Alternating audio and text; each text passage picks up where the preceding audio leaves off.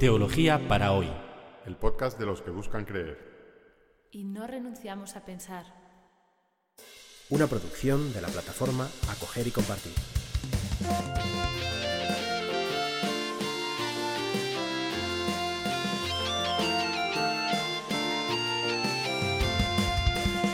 Bienvenidos a este episodio 14 de Teología para hoy, en el que vamos a comentar los versículos 4 al 13 del primer capítulo de Marcos.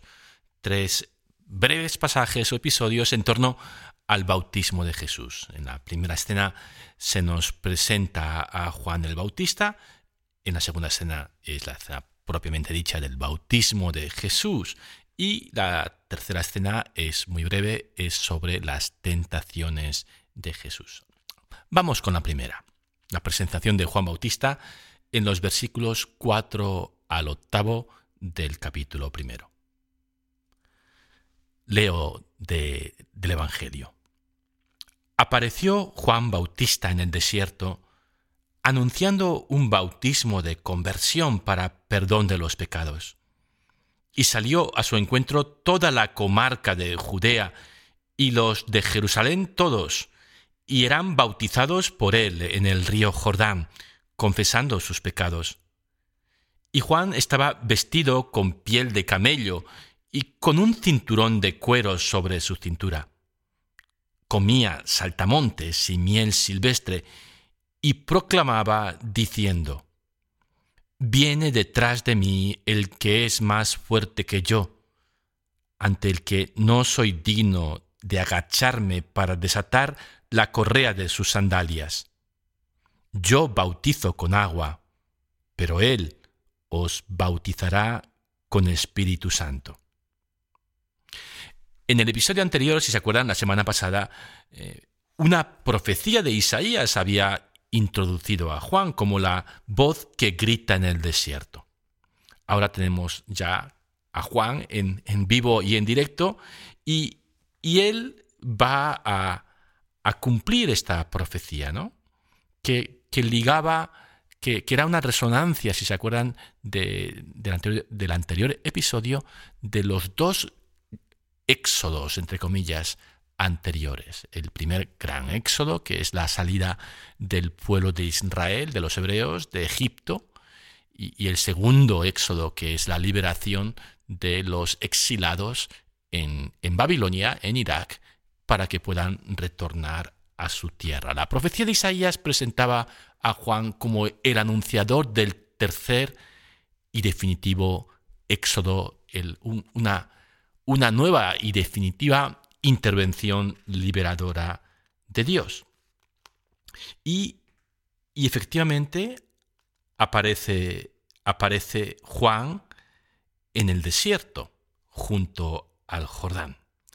Eh, en los dos, en los dos éxodos, entre comillas, ¿eh? entre los éxodos anteriores, tanto el que trajo al pueblo de Israel de Egipto como el que hizo regresar a los judíos exilados desde Babilonia, los hebreos habían atravesado el desierto y entrado en la tierra prometida eh, mediante o franqueando la frontera natural de Israel por el oeste, que es el río Jordán.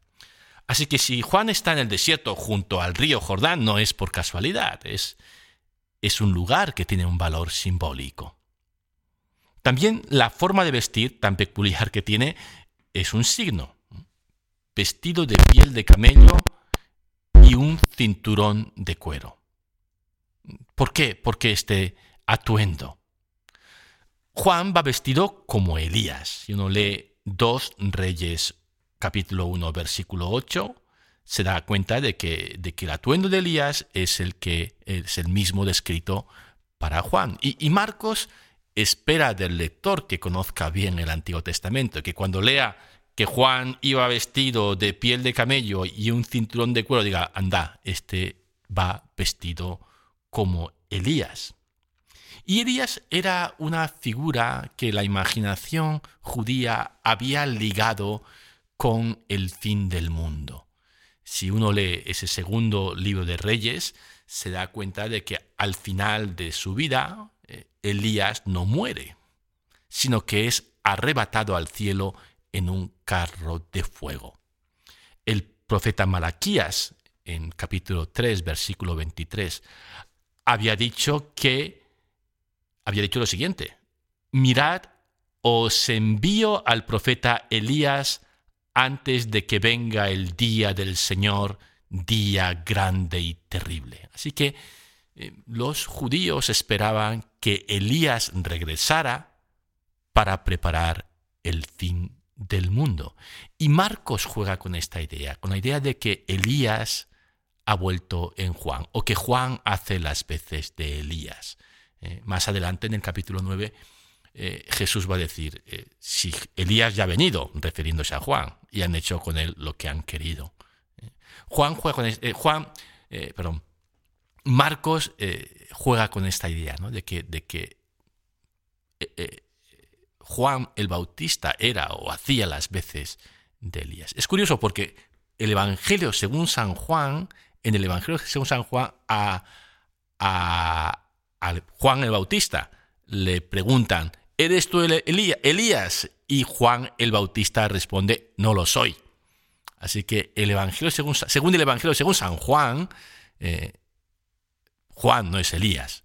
En cambio, Marcos sí le gusta jugar con esta idea de que Elías, o que Juan era Elías, o que hacía las, las veces de Elías preparando la intervención definitiva de Dios.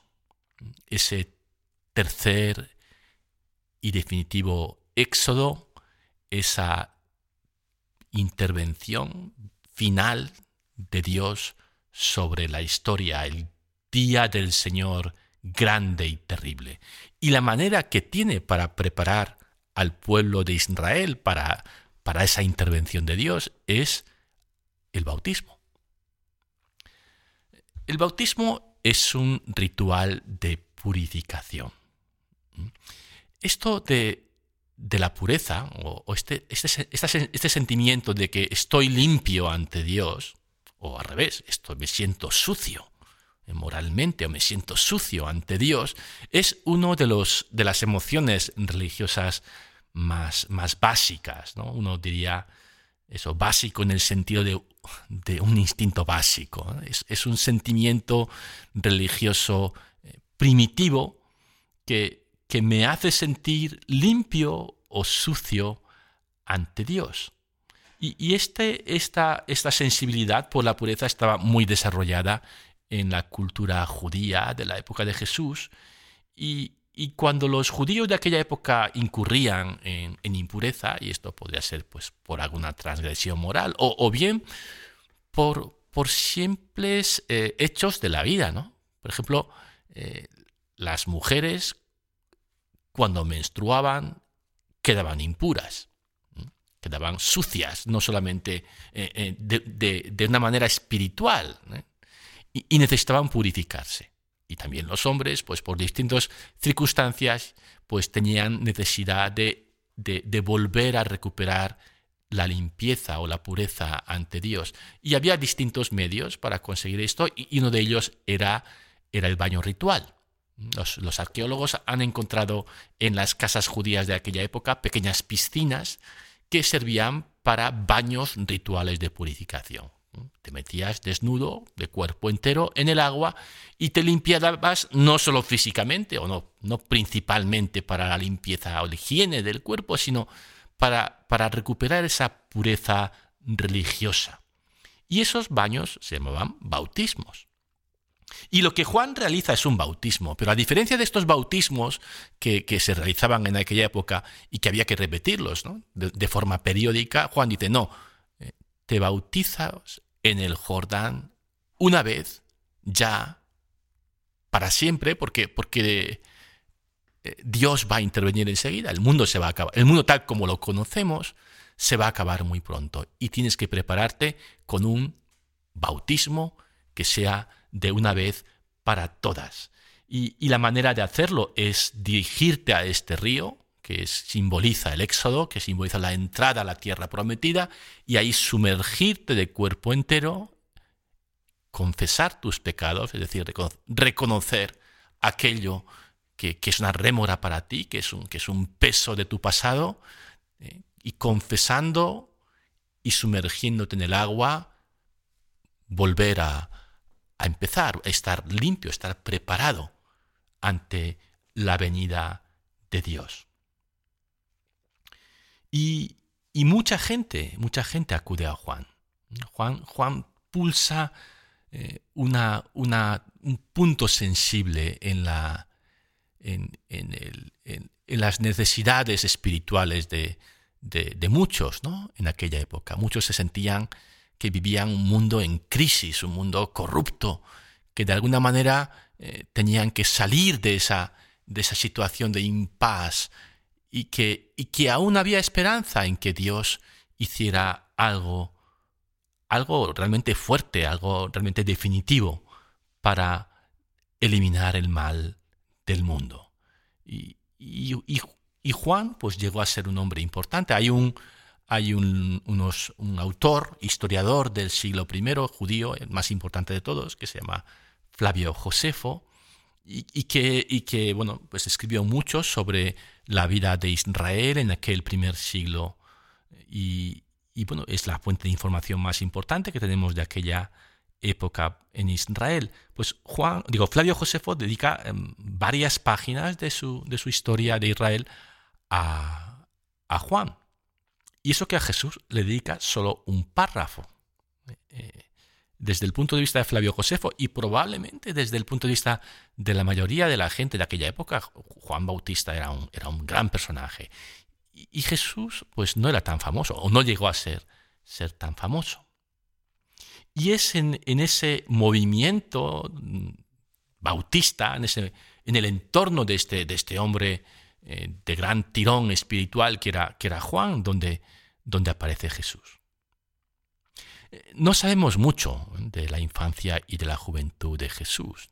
De hecho, si seguimos el Evangelio de Marcos, no sabemos nada. Sabemos algo gracias a Mateo y Lucas. Pero, por ejemplo, de la formación que tuvo Jesús, pues no sabemos casi nada. Que aprendió el oficio de carpintero como su padre, pero, pero aprendió a escribir. Pues no, no, pues puede ser, ¿no? Pero, pero no se sabe con certeza. ¿Estudió con algún, algún gran maestro espiritual o viajó? Pues, pues no, probablemente no viajó mucho. ¿Estudiaría con algún maestro? Bueno, lo único que sabemos es que pasó algún tiempo con Juan y que, y que le profesó toda su vida una gran admiración por este, por este hombre. Y, Marcos, que como el resto de los evangelistas, tiene que, que lidiar con este dato un tanto incómodo, ¿no? De que Jesús se formó con Juan o que Jesús es pasó, ¿eh? Jesús que era el es, el gran maestro y el Hijo de Dios, pues fue también discípulo de alguien, discípulo de Juan. Y lo presenta siendo bautizado por Juan. Eso sí, con un bautismo de agua. El bautismo verdadero va a venir con Jesús. Pero, pero Jesús que aparece en la historia eh, en el círculo de Juan. Juan que es presentado por Isaías y Juan que a su vez va a presentar a Jesús. Isaías presenta eh, en el relato de Marcos a Juan y Juan apunta hacia Jesús. La siguiente escena es el bautismo, que vamos a leer en los versículos 9, 10 y 11 del capítulo primero. Sucedió en aquellos días que vino Jesús desde Nazaret de Galilea y fue bautizado en el Jordán por Juan e inmediatamente al salir del agua vio rasgados los cielos y al Espíritu como paloma bajar sobre él. Y una voz se oyó de los cielos. Tú eres mi Hijo, el amado, en ti me complazco. Fin de la cita. Por fin aparece Jesús en este rato de Marcos llega de su pueblo, Nazaret, de Galilea, y es bautizado por Juan en el Jordán, como tantas otras personas.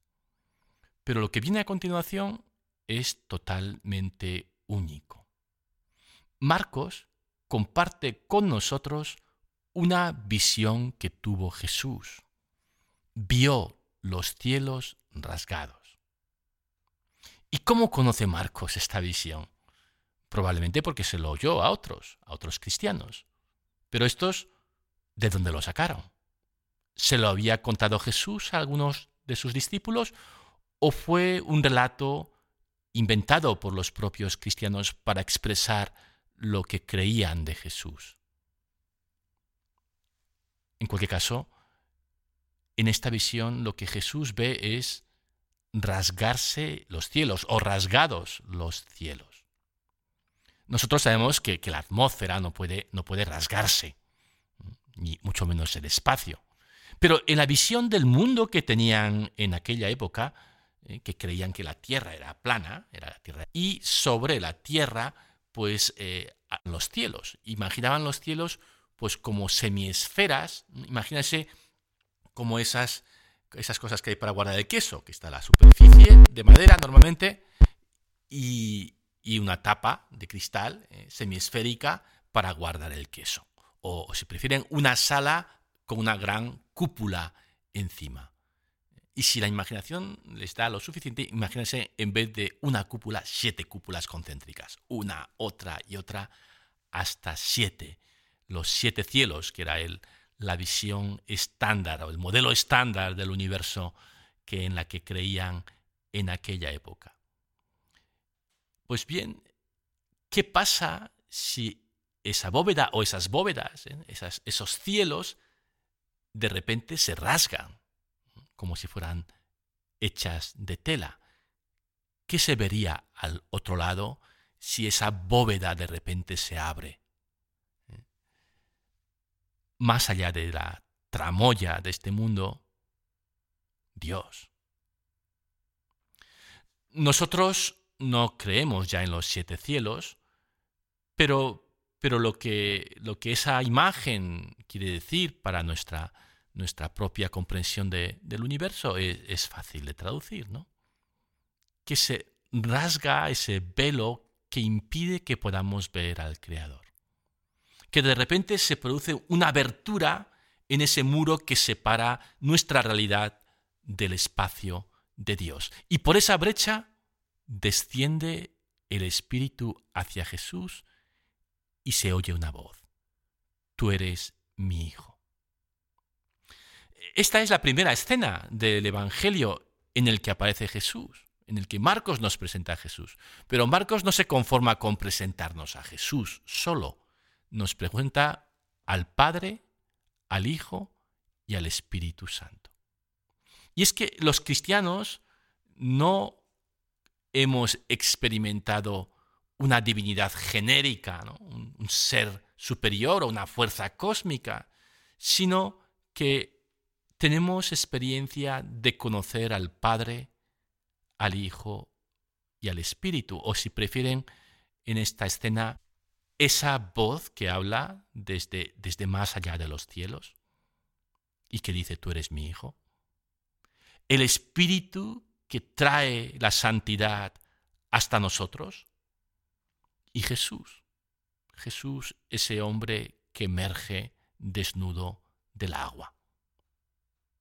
Dios es la etiqueta que ponemos a esa triple realidad, a esa experiencia de la voz más allá de los cielos, del Espíritu que se acerca a nuestra intimidad, a nuestra, a nuestra, a nuestra persona, y Jesús, que es un ser humano. Ni siquiera en esta teofanía, teofanía es una palabra griega que quiere decir manifestación de Dios. A Dios, lo que en la teología sería el Dios Padre, la persona de Dios Padre, no se le ve, lo único que es que se le oye. Y lo que Dios dice o le dice a Jesús es, tú eres mi hijo, el amado, en ti me complazco. O si traducimos menos literalmente, tú eres mi hijo amado y me gustas mucho. Y esto es lo que Dios tiene que decir, es todo lo que Dios tiene que decir. Porque además Dios es extremadamente discreto en el Evangelio según San Marcos. Casi no habla, solo tiene dos líneas en todo el relato. Esta y, otra en la escena de la transfiguración, en el capítulo noveno, en el que vuelve a decir algo muy, muy parecido. Dice, este es mi hijo amado, escuchadle. El Padre le deja todo el protagonismo a Jesús y se expresa a través de Jesús, de su Hijo amado. Y, y es a través de Jesús en quien, quien está lleno de espíritu, en quien se ha posado el Espíritu Santo, cómo vamos conociendo a Dios. Además, eh, el lector cristiano, especialmente eh, el, lector para el que está escribiendo Marcos, que es el, eh, la persona de su comunidad, hombre o mujer, ¿no? que, va a leer o escuchar más bien, porque muchos eran analfabetos, el relato de, su evangelio por primera vez. Eh, este lector cristiano, que, lo más normal es que haya sido bautizado de adulto, pues al leer esto, pues no tiene más remedio que acordarse de su propio bautismo. Como él también se desnudó, entró en el agua, y fue bautizado en el nombre del Padre, del Hijo y del Espíritu Santo. Y él sabe que desde entonces ha ocupado el lugar de Jesús. Y nosotros, aunque ya hemos sido bautizados de niños, pues también sabemos que ocupamos el lugar de Jesús, que como Dios podemos escuchar esa voz desde más allá de los cielos que dice, tú eres mi hijo amado, tú eres mi hija amada y me gustas un montón. Eso es lo que Dios tiene que decir. Y, nosotros como Jesús, pues somos templos del Espíritu. Volvamos a la narración del Evangelio según San Marcos. Ya tenemos a Jesús sobre la escena, sabemos quién es, el Hijo de Dios y portador del Espíritu. ¿Y ahora qué? ¿Mm? ¿Qué, va, qué va a suceder a continuación? va a destruir a los malos, como, como probablemente se imaginaba Juan Bautista y tantos otros, ¿no? El bueno que viene a cargarse a los malos, ¿no? Es, pues no, resulta que, que, Jesús se va a enfrentar en el versículo siguiente o en los dos versículos siguientes con el mal, pero quizá no como, como nos lo hubiéramos esperado. Vamos a leer estos dos versículos 12 y 13 del capítulo primero de Marcos. E inmediatamente el Espíritu le arrojó al desierto y estuvo en el desierto cuarenta días siendo tentado por Satanás y estaba con las fieras y los ángeles le servían. La escena de, la, tentación es, así de breve en Marcos. ¿eh? en Mateo y Lucas que tiran del material de Q, pues hay tres tentaciones y es una cena mucho más, mucho más elaborada. Pero aquí eh, Marcos es muy, es muy sucinto, muy breve. Y lo que viene a decirnos es que Jesús no va a eliminar el mal de un plumazo. Su manera o su primera manera de enfrentarse al mal, como acabamos de leer, es la que todos nosotros, la de todos nosotros, ser tentados. Claro, ante una audiencia tan perspicaz como la que escucha este podcast, yo no necesito decirles, pero lo voy a decir por si acaso, que Satanás no es un bicho rojo con cuernos y una cola, ¿no? Satanás es la encarnación del mal. El mal que tiene esclavizado al mundo. ¿Por qué no vivimos en un mundo feliz, con comida, belleza y amor para todos? Pues porque existe el mal. El mal que está incrustado en las estructuras de injusticia de nuestro mundo y en las pautas culturales que todos eh, hemos absorbido de una manera o de otra y que perpetúan la humillación de unos seres humanos por otros. El mal que nos tienta a creer que el abuso de poder o la corrupción son inevitables, porque pues normal que el fuerte se aproveche del débil. ¿Y por qué no voy a aprovecharme yo también si puedo? Si todos lo hacen. Es, esa es la tentación, ¿no? volvernos cómplices del abuso de poder, de Satanás, del abusón, ¿eh? por, por antonomasia o por excelencia. Y Jesús sufre esa tentación. Jesús se enfrenta al mal como todos nosotros siendo tentado. No llega al mundo y ¡boom! ¿no? destruye sangre y fuego toda injusticia, eh, utilizando por otra parte una injusticia mayor, que es siempre la violencia. ¿no? Jesús no entra en el mundo en plan Rambo, en plan avasallador, sino que como cualquiera de nosotros sufre la tentación. Igual que el pueblo de Israel fue tentado durante 40 años en el desierto, pues Jesús es tentado 40 días. Pero la tentación se pasa y ahora sí, ahora está en condiciones de empezar su misión, anunciar la buena noticia del reino de Dios. Pero de eso ya hablaremos la próxima semana. Gracias por haber estado con nosotros aquí y nos vemos el próximo jueves. Que tengan una estupenda semana.